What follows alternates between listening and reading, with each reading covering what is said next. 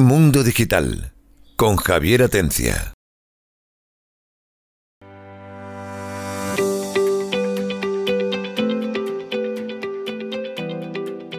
Hola, buenas tardes a todos y bienvenidos a Mundo Digital, el programa que habitualmente dirige y presenta Javier Atencia, pero que hoy por motivos de agenda no puede estar con nosotros y nos ha pedido que llevemos el programa.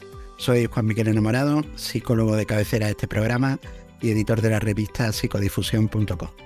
Y esta tarde tenemos con nosotros a Juan Antonio. Juan Antonio, ¿qué tal? ¿Cómo estamos? ¿Qué pasa, Juan Miguel? Aquí estamos para intentar poner al día la actualidad de las noticias que se acontecen. Pues sí, hoy tenemos un programita cargado de noticias, a ver si nos da tiempo por lo menos a darle un repasito a, a todas. Tenemos con nosotros también a Demi. Demi, buenas tardes. Hola, buenas tardes, ¿cómo estáis?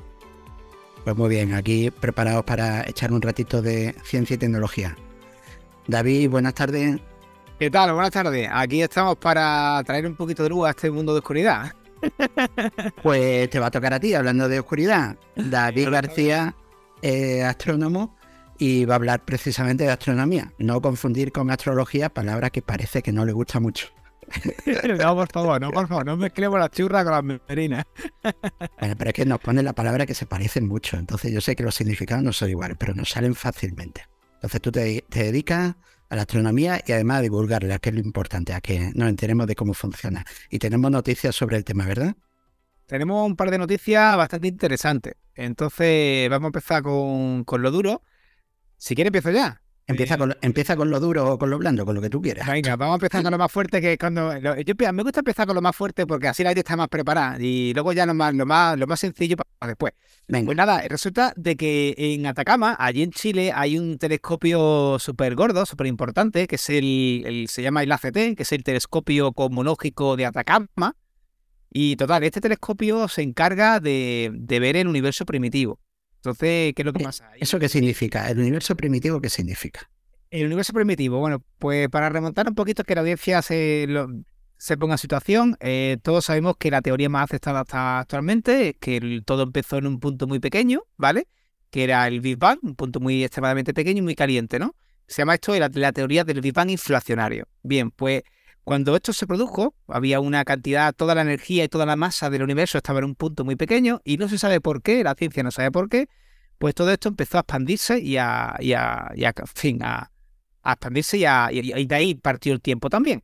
Bien, pues ¿qué pasa? Esos primeros, esa primera etapa del universo no se puede ver porque el universo era muy denso, era muy compacto y claro, la primera radiación que podemos ver tiene un tiempo, se llama, la- el, se llama el fondo cósmico de microondas, pero hasta que se empieza a ver la primera luz del universo eh, ha pasado un tiempo previo hasta el Big Bang.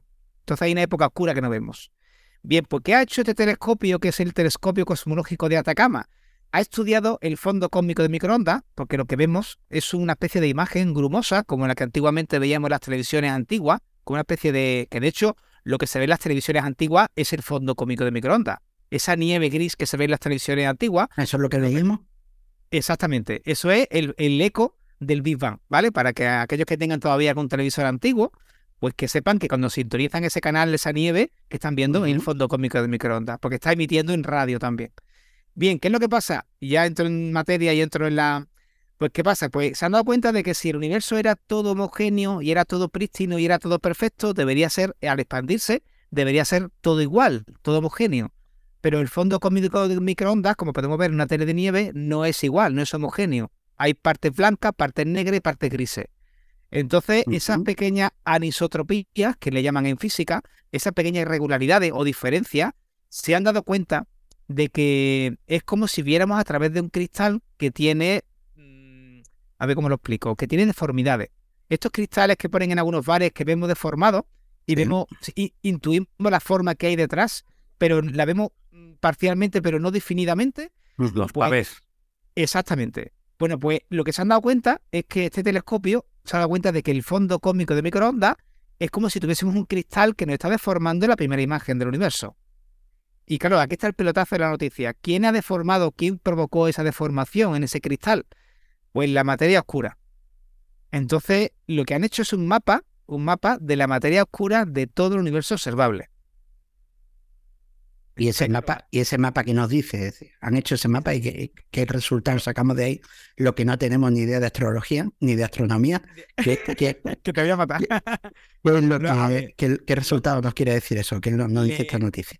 Lo que nos dice esta noticia es que la materia que podemos ver a diario, los planetas, las estrellas, las galaxias que vemos, solamente es el 5% de la materia. Se llama materia bariónica. Es la materia que podemos ver, tocar, que tiene efecto gravitatorio, que tiene efecto térmico, que tiene todo eso, ¿vale? Pero claro, estamos hablando de que el 68% del universo y el otro 27% son materia oscura y energía oscura respectivamente. Que es una materia que no interfiere a nivel electromagnético con nosotros y solo podemos verla porque interactúa gravitatoriamente con nosotros. Entonces se han dado cuenta de que en el mapa primitivo tenemos una imagen que está distorsionada por estas primeras trazas, primeras masas grandísimas de materia oscura que nos han deformado esa primera imagen. La primera imagen debería ser una bola perfecta, prístina y toda del mismo color. Pero lo que vemos es una, especie de grumo de una imagen borrosa y esa, esa grumosidad o esa falta de definición viene a raíz de esta materia oscura que se está empezando a mapear. Corrígeme tú que eres el experto en el tema.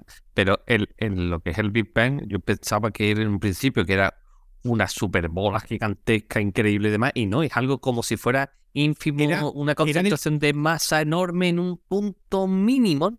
Exactamente, eso es lo que la física le, le- le raya, con perdón de la palabra, le raya un poco, porque como toda la masa y toda la energía del universo está en un punto tan pequeño, que de hecho ese punto se le llama singularidad, se le llama eso al igual que un agujero negro. Hablando retrospectivamente, se puede considerar que el Big Bang es más o menos, no es igual que un agujero blanco.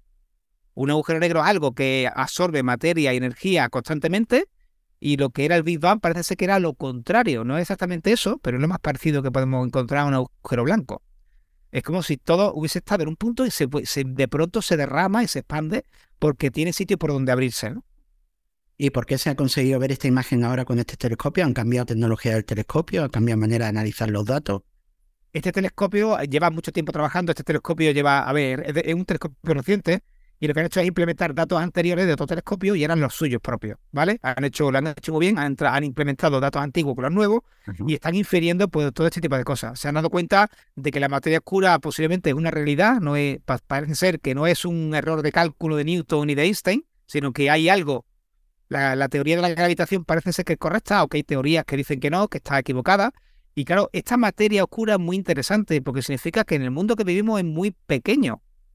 Porque estamos viviendo, solo vemos el 5% del universo. ¿Vale? Somos como, como hormiguitas que vivimos en un, en un tablero de ajedrez. Vemos un mundo muy pequeño, pero fuera del tablero de ajedrez hay un mundo completamente grandísimo y completamente diferente al tablero. Y difícil, Estamos empezando. Qué difícil es para nuestro cerebro hacernos idea de esas magnitudes de las que estamos hablando. Y esta me decía que era la noticia más importante, ¿no? Y tenía otra por ahí. Sí, tengo otra, bueno, la, la otra ya más suavecita, la de, en fin, vamos a hablar ahora que gusta mucho a la gente, hablamos a hablar de, de los alienígenas, ¿no? De las señales de alienígenas que tanto gustan a, a la audiencia, ¿no? Pues nada, pues resulta de que precisamente estos radiotelescopios y astrónomos pues tienen las antenas puestas a- a lo- hacia el universo. Y hay, hay este- está el, pro- el programa SETI, es un programa que se Sí, dedica que- a buscar ese programa además lleva muchísimos años, ¿no? Sí, sí, el programa SETI ya es antiquísimo y lo que se busca fue, creo que Carl Sagan, si no me equivoco, fue uno de los principales, ¿Mm? no creo que fue el que lo impulsó, pero creo que de los que lo fundó, pero fue participó Que, en que ello. para quien no sepa lo que es el programa SETI, es que tú te, entra- te, te instalas en tu ordenador un pequeño programita y te van mandando trozos de esa información para que la capacidad de cálculo se multiplique, ¿no? Sean Sí, muchos ordenadores los que estén analizando toda esa información que Sí, solo un telescopio de eso no puede analizar, ¿no? Que supongo yo que, Sí. con lo- que con este futuro de la inteligencia artificial y todo esto también influirá ahí, ¿no? Claro, claro, eso es lo que pasa. Por, por ejemplo, cuento mi, mi, mi, mi- a ver, mi experiencia personal. Yo colaboro con la Sociedad Malagueña de Astronomía en la red de bólidos y meteoros. Entonces, a mí, yo todos los días hago una batida de unas 100, 200 imágenes y yo voy secando que son meteoritos ah, y la, la diferencio entre que satélite, aviones y demás. Y es una tarea bastante rutinaria, bastante monótona. ¿Qué pasa? Pues cuando está- tenemos ya un compañero que está intentando pues meter una, un, un algoritmo, no de mí, se dice así, un algoritmo, Sí. que está que lo que hace es que escriba. Y ya estamos funcionando en, en tándem con este algoritmo, ¿no? Él nos escriba gran parte de, esto, de estas imágenes y nosotros pues vamos escribando lo que el, lo que el algoritmo todavía no detecta, ¿no? Y lo que están haciendo los, ahora los, astrónomos es implementar eh, estos algoritmos a la búsqueda de vida inteligente. Entonces, en todas las señales que, están, que tenemos del espacio, que son muchísimas, tanto las de ahora como las antiguas, pues están metiendo en la IA y se están dando cuenta de que los que revisaron esas imágenes, posiblemente, perdón, esas imágenes no, esos sonidos o esa, esas señales, pues posiblemente se han pasado por alto algunas señales que son de inteligencia, que pueden ser de, de alienígenas que estaban emitiendo en radiofrecuencia o estaban emitiendo en, tal señal. Entonces, claro, esto ahora es una revolución porque ahora hay que coger esos datos y volver a, estudiarlos. Hay que, ahora el algoritmo nos ha ayudado, nos está diciendo que hay ciertas señales que parecen ser, pero ahora tenemos que ser nosotros, con nuestro seco y con nuestra y con nuestros conocimientos, determinar y mirar de nuevo, porque la ciencia nos obliga a eso si hemos descubierto una señal, tenemos que buscar una réplica, tenemos que buscar una nueva repetición para ver, para que haya una constatación de que eso se está dando realmente. Que no es solamente una casualidad de un ruido espacial que aparece por ahí, ¿no? Exactamente. Bueno, entonces ya empezamos a hablar de, inteligencia artificial y todo esto. Eh, Demi, tú tenías por ahí también una noticia de inteligencia artificial que, que ha salido y que parece muy interesante. Sí, mira, resulta que OpenAI ¿vale? ha invertido capital y recursos en una empresa noruega que se llama 1X, ¿no? Y esto simplemente, bueno, simplemente, entre comillas, ¿no? Para desarrollar dos androides de tipo humanoide, ¿de acuerdo? Dos robots, vamos a ponerle palabras, dos robots. dos robots, ¿de acuerdo? Con implementarles ChatPTG a estos robots.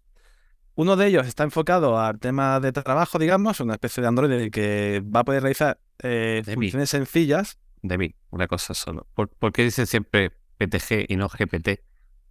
Ah, pues no sé, son manías.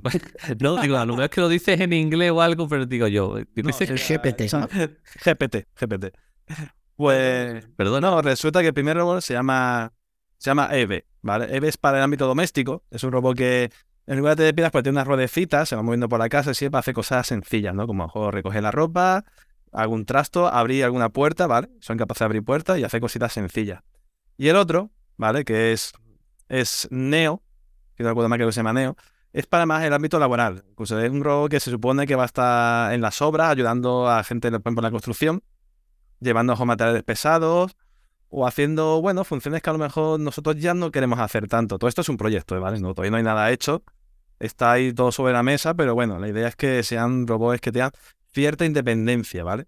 Pero, pero cosas de, tú que eres experto en sistemas e inteligencia artificial y estás trabajando con Big Data y todo esto, eh, por lo que yo tengo entendido, esto que estamos hablando es ChatGPT, una inteligencia artificial conversacional, que prácticamente la ventaja que tiene frente a lo que teníamos hasta ahora es que tiene la capacidad de entendernos cuando le preguntamos algo de una manera conversacional normal, como si estuviéramos chateando con un amigo, es capaz de entender ese lenguaje coloquial, tiene acceso a una cantidad de información brutal, que esa información ya la tenemos en Internet, ya estaba disponible de otra manera, y lo que hace es que nos facilita esa información en un formato más comprensible. En vez de yo leerme una página de la Wikipedia, pues es capaz de dármela de una manera como si estuviera hablando con un amigo. Y si le pido que me amplíe, me pido que me lo ponga más corto, que me lo haga en formato diferente, pues tiene la capacidad de hacérmelo rápidamente.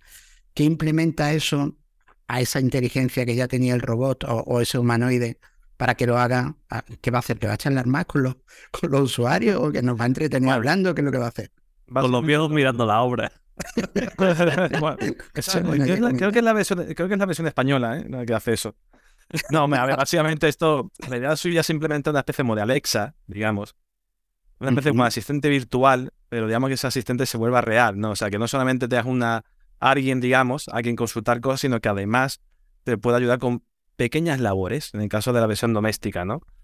Pero esto no, a ver, esto está limitado, ¿vale? Esto no es Skynet, ¿vale? Esto no va a ser un robot que piense por sí solo, ¿de acuerdo? Eh, tiene cierta independencia porque puedes incluso enseñarle patrones de que, por ejemplo, si ve un, un jersey tirar en el suelo, pues te lo coja, ¿de acuerdo? Pero él de pronto no va a decir, oye, creo que ya toca hacer la comida, hoy voy a hacer esto. No, sea, iniciativa de momento no va a tener y para que eso ocurra todavía falta, ¿de acuerdo? Entonces, no, esto no va a ser Skynet, ¿no? Como en Terminator. Pero hay que verlo así que es una ayuda, ¿no? Algo, una maquinita que nos va a ayudar en, casa. Y Juan Antonio. Yo discrepo porque tengo una noticia, ¿vale? Venga. De que eh, si están implementando un robot el ChatGPT, ¿vale? 4, pues ChatGPT 4 ya está, mm, hay una versión eh, craqueada, por decirlo de alguna forma, o entrenada, ¿vale? Para tener su propio, su propia, eh, además está en modo on constantemente, ¿vale? Y lo que está intentando es, le han dado unos parámetros para ver cómo destruir a la humanidad. Entonces, esta versión de ChatGPT ya empezamos. te, voy a decir como te, como te dice Javier, ya estás desvariando. Ya, ya está empezando a desvariar. Es que ya me imagino a los robots de la obra tirando los armañiles por, por no andar bien para abajo. Porque supuestamente tiene un plan. Ya has elaborado un plan de cuatro, de cinco fases para destruir a la, humanidad mediante su plan. Dicho, ¿cómo es la mejor forma de destruir a la humanidad? Pues, pues, con armas nucleares. Pero claro, eso no se puede hacer de la noche a la mañana. Pues ChatGPT ya ha implementado una forma de destruir a, la humanidad. ¿Cómo?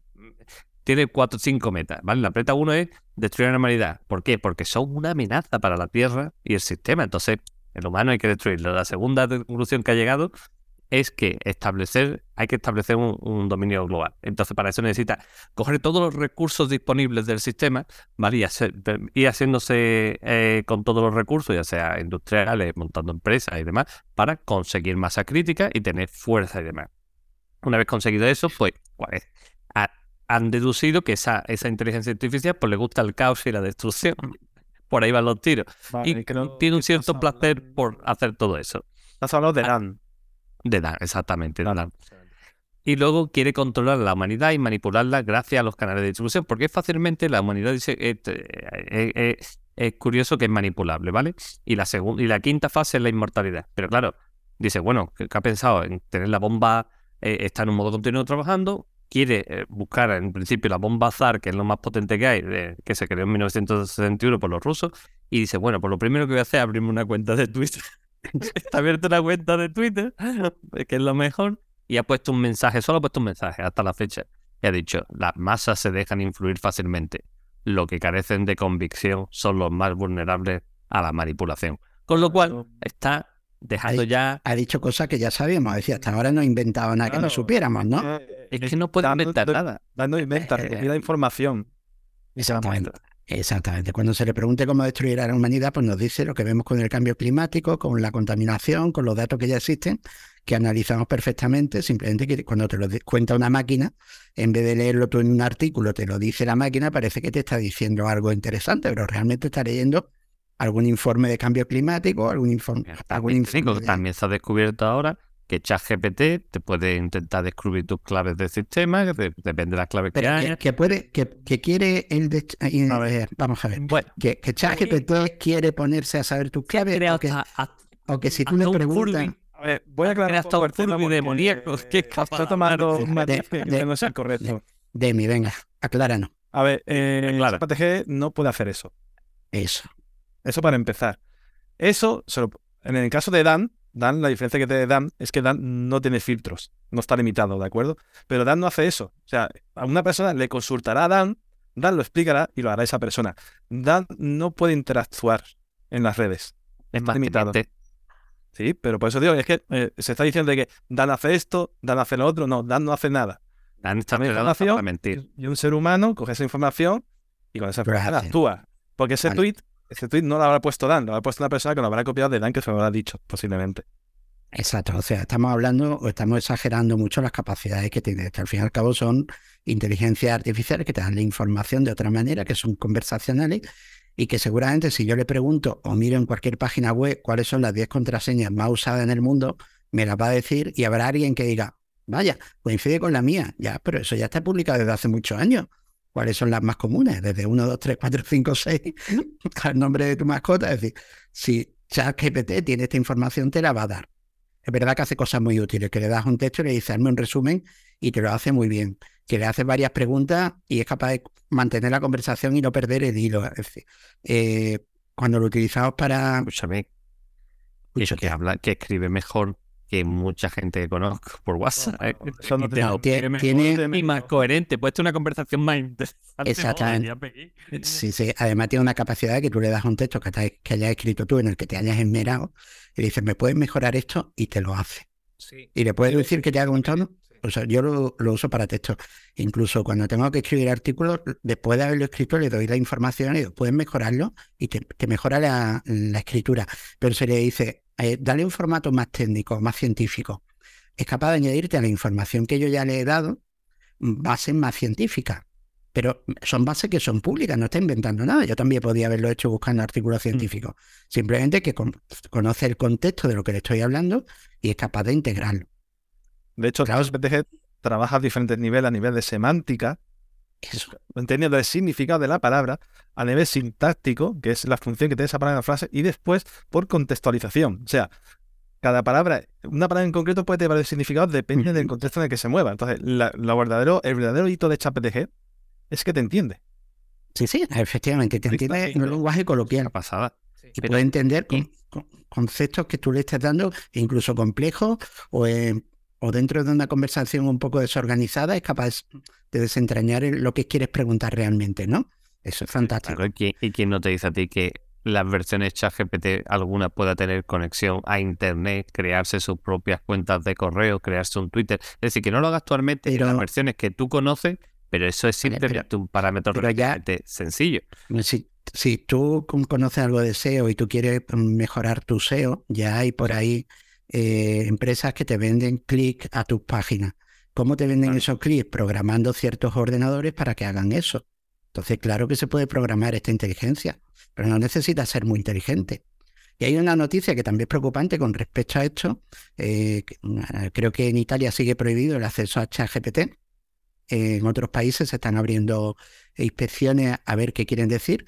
España ha abierto una reclamación con, con un grupo europeo que hay sobre la protección de datos, pero realmente lo que están diciendo es, ¿tiene ChatGPT o esta inteligencia artificial o la que salga acceso a información personal nuestra? Sí. Y sí la tiene porque si entendemos como dato personal, lo que decía la ley, que, que dato personal es cualquier dato que haga una persona identificada o identificable. Es decir, nuestro número de teléfono es un dato personal porque está asociado a una línea y se puede saber quién la paga y quién es el titular. La matrícula de nuestro coche, cuando vamos por un- una ciudad y nos cogen una cámara, se puede asociar con nosotros. Cuando yo entro en ChatGPT, lo primero que me piden es mi correo electrónico y además está almacenando mi IP.